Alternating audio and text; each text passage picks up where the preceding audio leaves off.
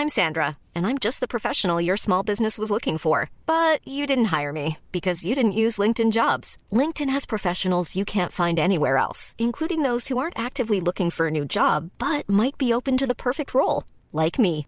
In a given month, over 70% of LinkedIn users don't visit other leading job sites. So if you're not looking on LinkedIn, you'll miss out on great candidates like Sandra. Start hiring professionals like a professional. Post your free job on linkedin.com/people today.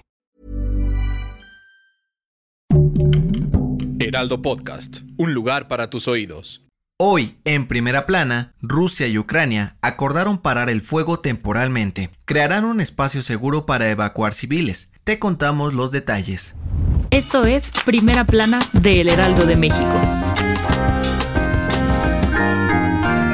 Este jueves, representantes de Ucrania y Rusia se reunieron nuevamente en Bielorrusia en una segunda ronda de negociaciones y llegaron a un acuerdo para detener el fuego temporalmente para abrir un corredor humanitario y permitir que los ciudadanos abandonen la zona de conflicto. Los corredores humanitarios son vías que facilitan la circulación segura y libre de ataques para personal médico y humanitario, civiles y víctimas de ataques armados. Estos son protegidos por la Organización de las Naciones Unidas. El asesor del presidente de Ucrania aseguró que ambos países también acordaron la entrega de alimentos y medicinas en los lugares más afectados por la guerra. Por su parte, los voceros de Vladimir Putin dijeron que este es un acuerdo histórico y representa progreso significativo para intentar detener el conflicto de manera diplomática. Los representantes de ambos países confirmaron que habrá una tercera ronda de negociaciones en los próximos días para llegar a más acuerdos en beneficio de la población. ¿Quieres estar bien informado? Siga Primera Plana en Spotify y entérate de las noticias más importantes. La embajadora de Ucrania en México, Oksana Dramaretska, y legisladores ucranianos pidieron que el gobierno mexicano envíe armamento para detener el ataque militar de Rusia. De acuerdo con una carta enviada por integrantes del Parlamento ucraniano a la presidenta de la mesa directiva del Senado, Olga Sánchez Cordero, solicitaron armas guiadas antitanques, misiles aéreos, armas pequeñas, lanzagranadas, municiones, chalecos antibalas y cascos, además de asistencia militar aseguraron que cualquier tipo de ayuda humanitaria podría ayudarlos a combatir la crisis en las zonas más afectadas por la guerra. Sánchez Cordero aseguró que analizarán la petición del gobierno ucraniano en la reunión de la mesa directiva del Senado para dar una respuesta oficial. Con información de Misael Zavala.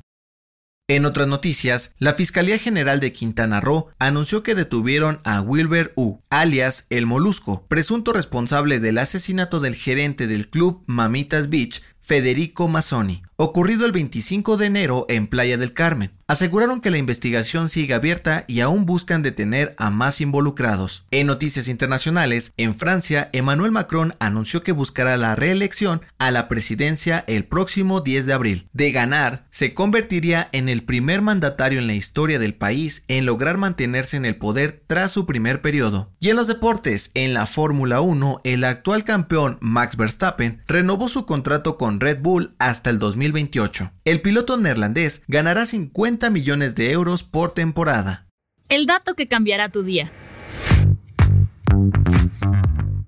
Pizza con o sin piña. No vamos a discutirlo, pero ¿sabes cuál es el origen de la pizza hawaiana? De acuerdo con el historiador Curtis Evan, la pizza hawaiana no tiene nada que ver con la isla pues fue inventada en Canadá por un chef griego en los años 60. Se inspiró en la cocina china para esta combinación. El nombre hawaiana en realidad proviene de la marca de piñas enlatadas que usaba originalmente para preparar la pizza. Yo soy José Mata y te espero en la próxima.